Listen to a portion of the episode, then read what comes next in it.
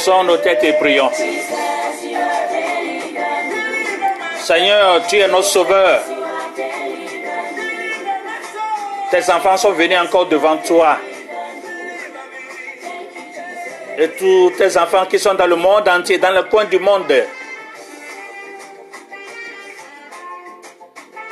nous les imbibons dans ton sang, papa. Nous demandons humblement ta présence parmi nous. Viens, prends compte de tout ce que nous allons faire du début jusqu'à la fin. Parle à ton peuple. Au nom de Jésus, nous avons prié. Amen. Écoutez ceci. Le chaos qui règne dans le monde ainsi que dans nos propres vies n'est pas un hasard. Ces causes sont réelles. La solution est pour ceux qui sont prêts à faire ce qui est nécessaire.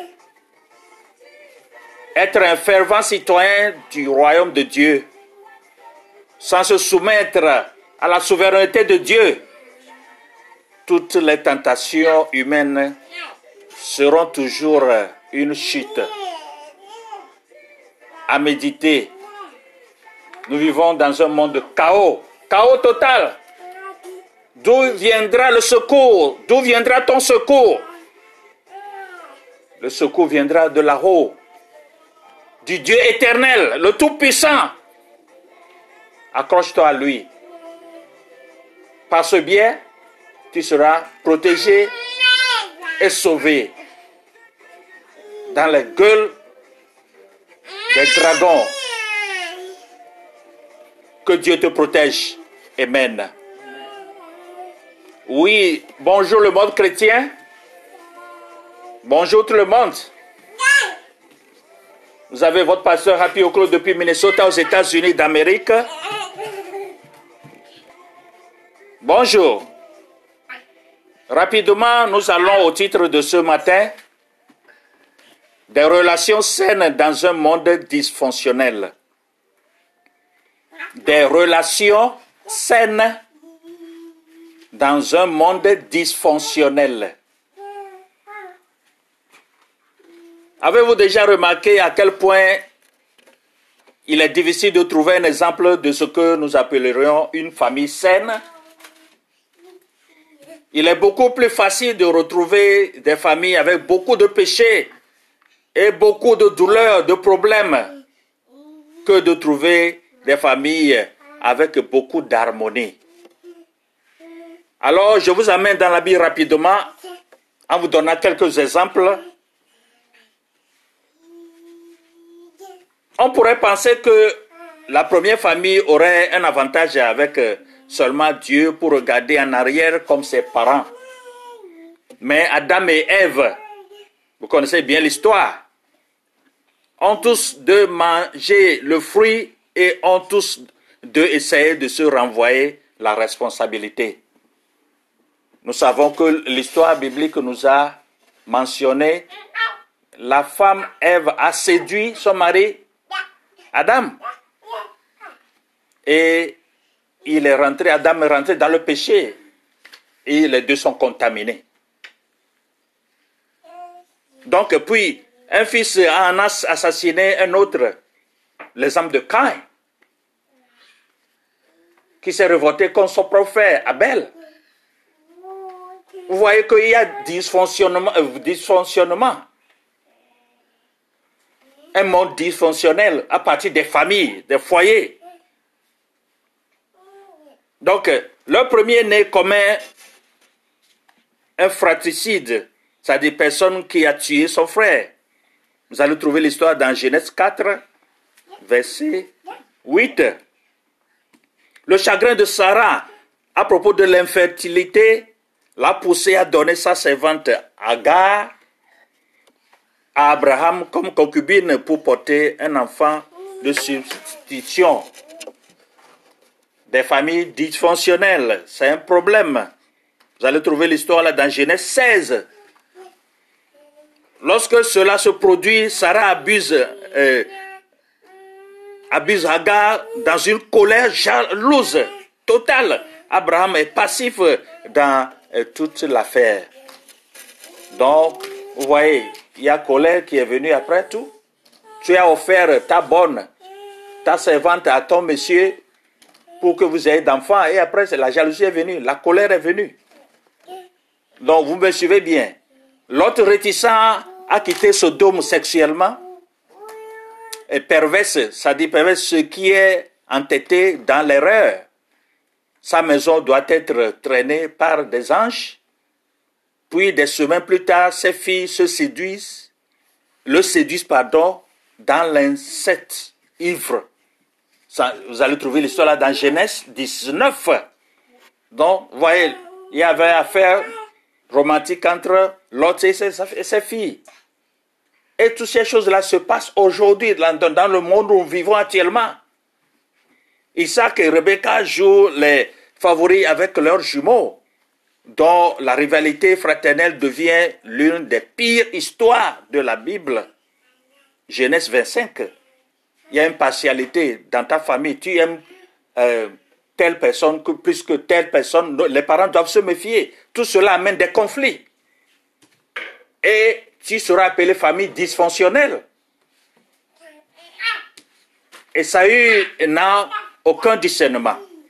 Il vend son droit d'aînesse pour de la soupe. Genèse 25. Genèse 25 pleure ses parents en épousant les femmes cananéennes. Vous allez trouver ça dans Genèse 26.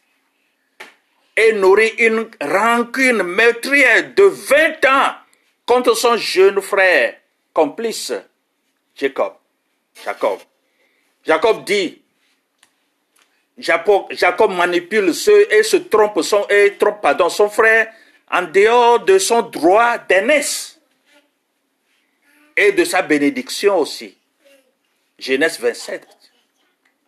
L'oncle Laban trompe son neveu Jacob en faisant en sorte que Léa soit l'épouse de Jacob au lieu de Rachel.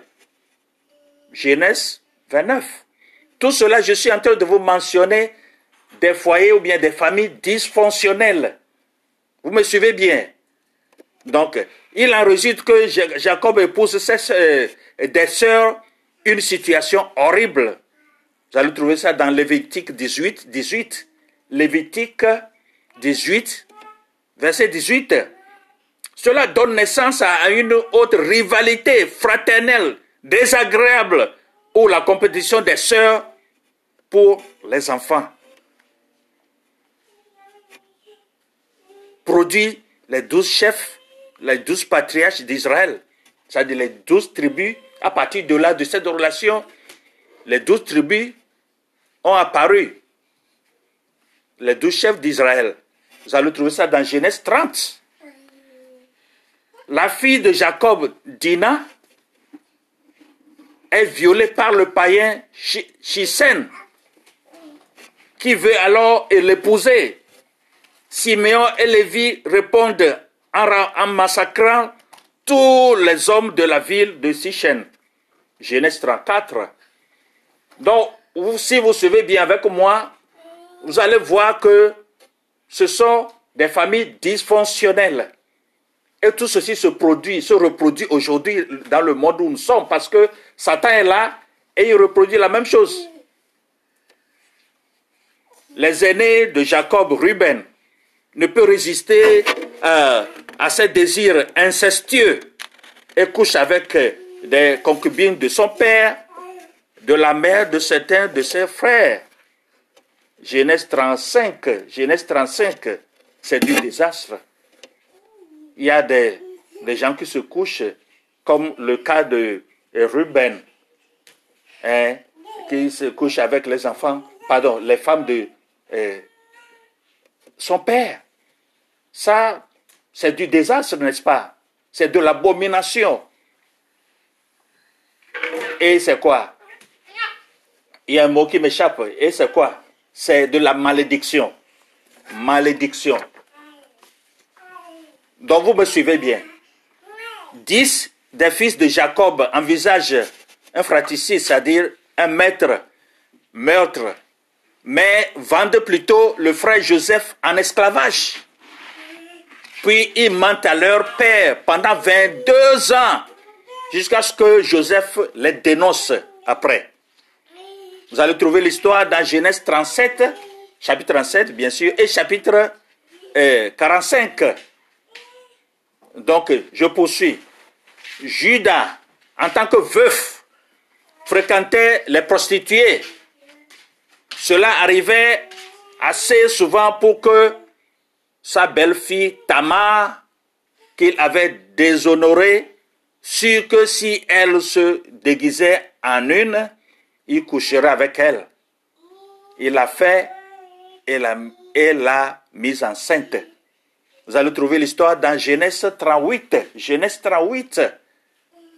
Vous voyez que bon, ça c'est des familles, des foyers dysfonctionnels. Et comme je l'avais répété, tout ceci se reproduit actuellement parce que Satan est Satan. Les démons sont des démons, ce qu'ils sont.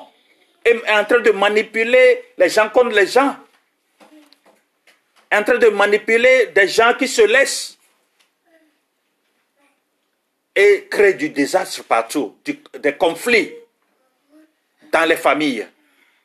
Ce n'est que le début. Le temps euh, me manquerait pour parler de les fils euh, d'Aaron, euh, Nabad et Abihu, Lévitique 10, les fils meurtriers de Gédéon et Abimelech, juge 9, juge 9, l'immoralité de Samson, que vous connaissez bien l'histoire dans la Bible, l'immoralité, son immoralité qui a été dupée par Dalila. Vous avez trouvé ça dans Juge 14 et Juge 16. Les fils sans valeur d'Élie. Élie, homme de Dieu, mais qui a des fils sans valeur. Le mot sans valeur veut dire quoi? Des fils qui n'écoutent pas, qui ne l'écoutent pas, qui, n'ont pas la crainte de Dieu et qui n'ont pas Dieu. Il y a dans des familles, dans des foyers présentement, leurs enfants vont à l'église pour aller à l'église, mais ils ne comprennent absolument rien. Absolument rien. À voir seulement la vie qui se passe dans ce foyer, dans cette famille, et même dans des maisons où il y a les serviteurs de Dieu, la maison des serviteurs de Dieu, la plupart c'est du désastre total. Vous allez trouver l'histoire dans 1 Samuel eh, chapitre 2 et 4. Les fils sans valeur de Samuel aussi, qui a des problèmes avec ses enfants. Vous voyez que tout ça amène des dysfonctionnements. Vous allez trouver l'histoire dans 2 Samuel 11, 18, 11, 18, chapitre 18 bien sûr. Le sage Salomon qui épousa imprudemment mille femmes. Mille femmes, lui seul. Qu'est-ce qu'il peut en faire avec euh, euh, mille femmes? Se détournant de Dieu et dont l'instruction euh, proverbiale fut essentiellement ignorée par la plupart de ses héritiers. L'histoire se trouve dans 1 roi, chapitre 11 et chapitre 12. Donc, vous voyez que bon, il y a dysfonctionnement. Et même on peut dire que ce sont des péchés héréditaires de père en fils ou bien de mère en fille ou bien etc. qui amènent un dysfonctionnement total. Le grain de péché que tu es en train de semer dans ta famille va t'atteindre et atteindra ta foyer, euh, pardon, ta famille et ton foyer, merci. Est-ce que nous comprenons? Donc nous devons savoir poser nos pas. Nous devons savoir poser nos pas en tant que chrétiens. Et tout cela, etc. Maintenant, alors, qu'est-ce qu'une famille dysfonctionnelle? Une famille dysfonctionnelle est une famille où le comportement inapproprié et immature d'au moins un parent nuit à la croissance de l'individualité et des aptitudes rationnelles saines parmi les membres de la famille. Donc, une famille dysfonctionnelle est une famille où les membres de la famille sont affaiblis émotionnellement, sont affaiblis psychologiquement, et sont affaiblis spirituellement. Il y a beaucoup de chrétiens qui n'entretiennent pas la vie spirituelle dans leur foyer, dans leur famille. Quand tu négliges Dieu, alors tu t'exposes à Satan, au démon. Quand Dieu, le pouvoir de Dieu est négligé dans ton foyer, et tu ne prends pas Dieu au sérieux, alors il y aura ce déséquilibre émotionnel, psychologique et spirituel. Une famille dysfonctionnelle est une famille à tout le monde où tout le monde est affecté négativement. Une famille dysfonctionnelle est une famille où tout le monde est affecté comment? Négativement, même lorsqu'un seul membre de la famille éprouve un problème. C'est ça la famille dysfonctionnelle.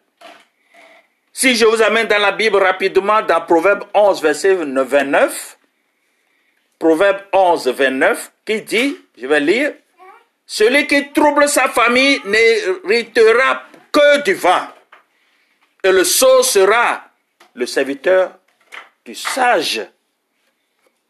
Si tu es dans une famille, et les Anglais disent troublemaker, you are a troublemaker, you are making yourself in danger. Tu es en train d'exposer, de t'exposer à un danger total. Parce que c'est toi qui, toi qui troubles ta famille. Qui trouble ta famille.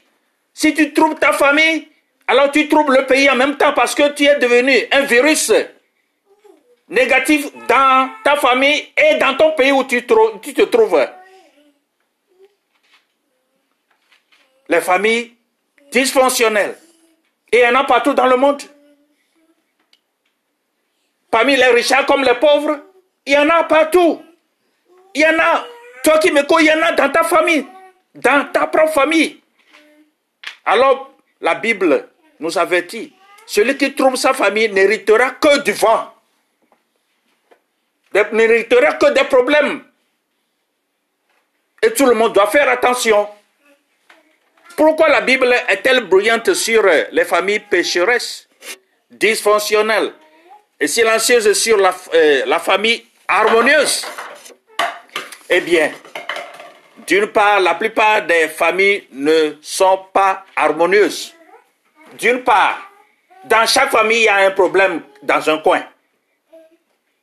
Que tu sois riche ou pauvre, ou n'importe quel ton niveau, le rang social que tu occupes, même parmi les milliardaires, il y a des problèmes dans leur foyer.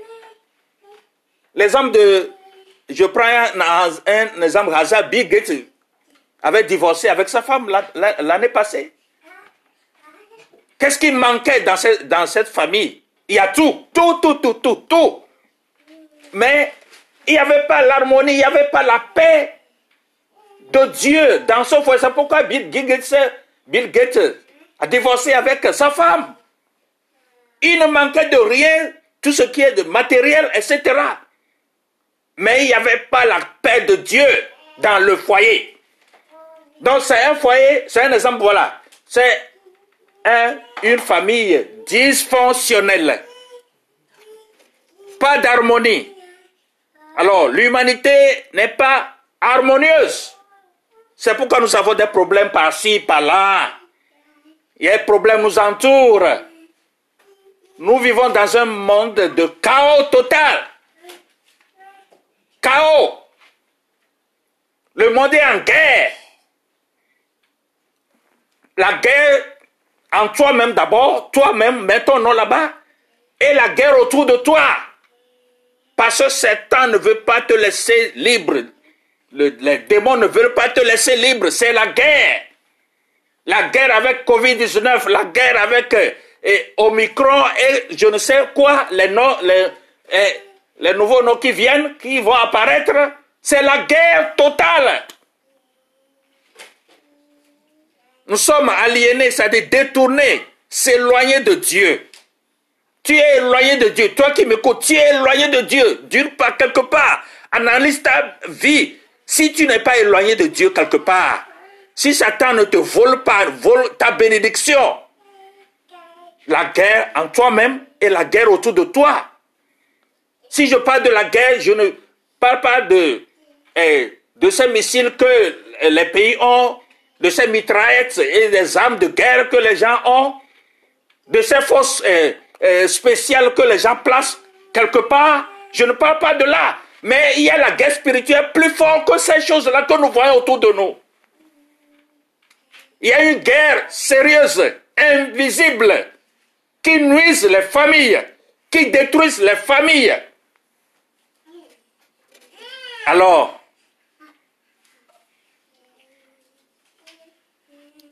réunissez des péchés aliénés et égoïstes dans une maison, partageant les possessions et les aspects les plus intimes de la vie, ayant des personnalités, des intérêts différents et une répartition disparate, ce qui veut dire manque d'harmonie, du pouvoir, des capacités et des opportunités. Et vous avez la recette du péché. Quand tout ceci se rassemble, quand, quand on assemble tout, ça produit du péché, des péchés. Mais il y a un but plus profond à l'œuvre dans ce gâchis. Ce sont des gâchis, des gâchis. Des gâchis. Vous ne voyez pas que le monde a des problèmes Parce que vous donnez trop aux démons pour vous utiliser. Vous donnez trop, vous, vous accordez trop le temps à Satan de vous utiliser, de t'utiliser contre quelqu'un d'autre. Alors, ça amène des problèmes, des gâchis total. Le thème principal de la Bible est le plan de grâce de Dieu pour racheter les pécheurs dans le besoin. Il nous enseigne que ce que Dieu veut le plus pour nous, c'est que nous prenions conscience de notre état de pécheur et de notre impuissance à nous sauver, alors que nous croyons et aimons son Fils et l'évangile qu'il a prêché, et aimons gracieusement ou, euh, ou une autre, etc. Et il savait que la famille est un endroit idéal pour que tout cela se produise. Tout ceci, les biens se produisent dans la famille, les, les, mal aussi se produisent dans une famille. Donc vous voyez cela, ça dépend de chaque famille. Chaque famille est unique. Ça dépend de leur concession de foi en Christ. Ou bien ils se donnent aux démons. Et c'est à partir de la famille. Quelqu'un qui agit bien dans un pays, cette personne vient d'une famille. Et la personne qui agit mal aussi, c'est d'une famille. Vous voyez cela? Alors, le péché doit être détecté ou reconnu.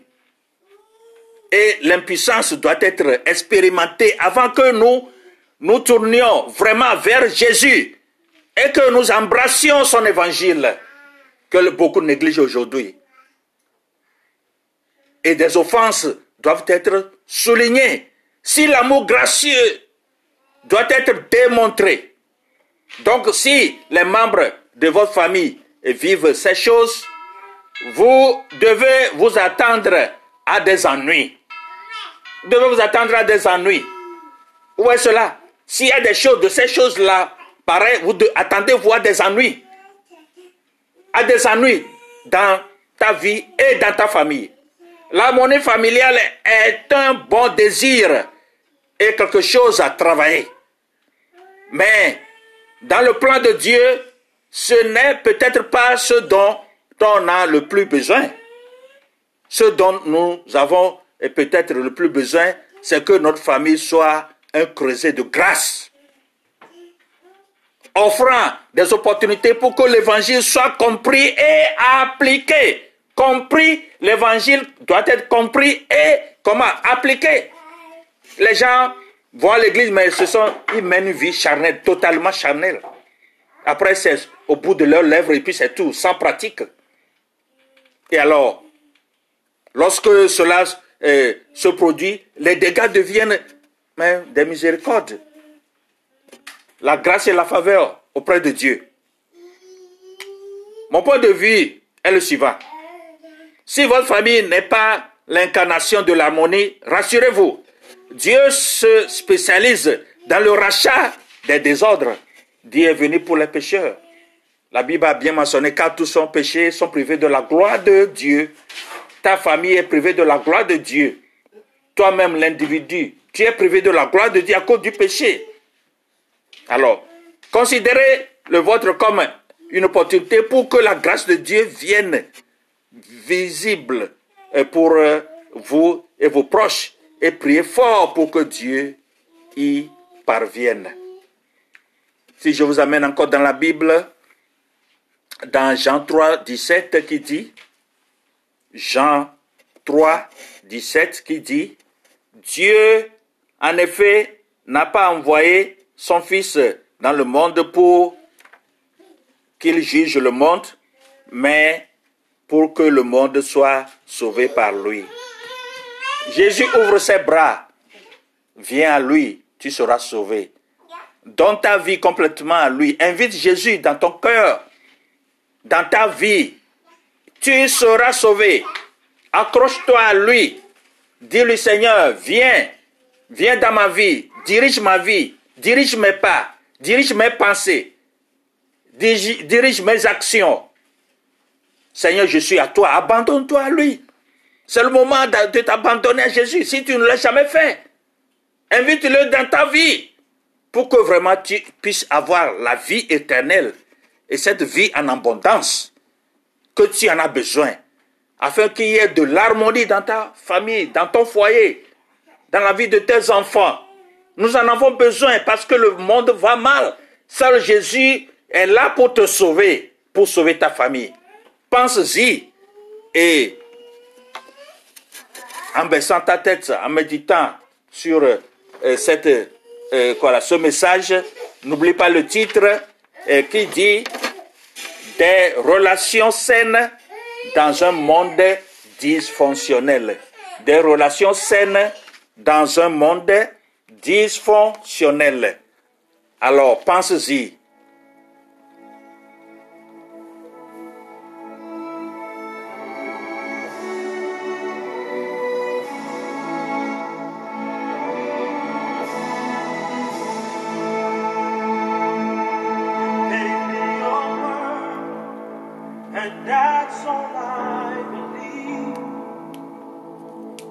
You're a faithful God. and that's all I believe.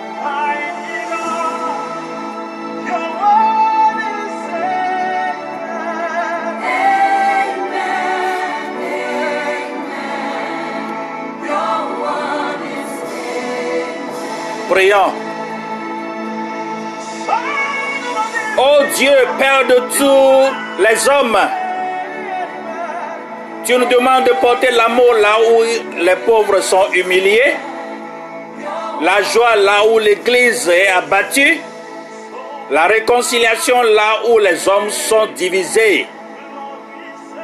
Aide-nous à réconcilier le Père avec son Fils, la mère avec sa fille, le mari avec sa femme, le croyant avec celui qui ne peut croire, le chrétien avec son frère et sa sœur chrétien qu'il n'aime pas.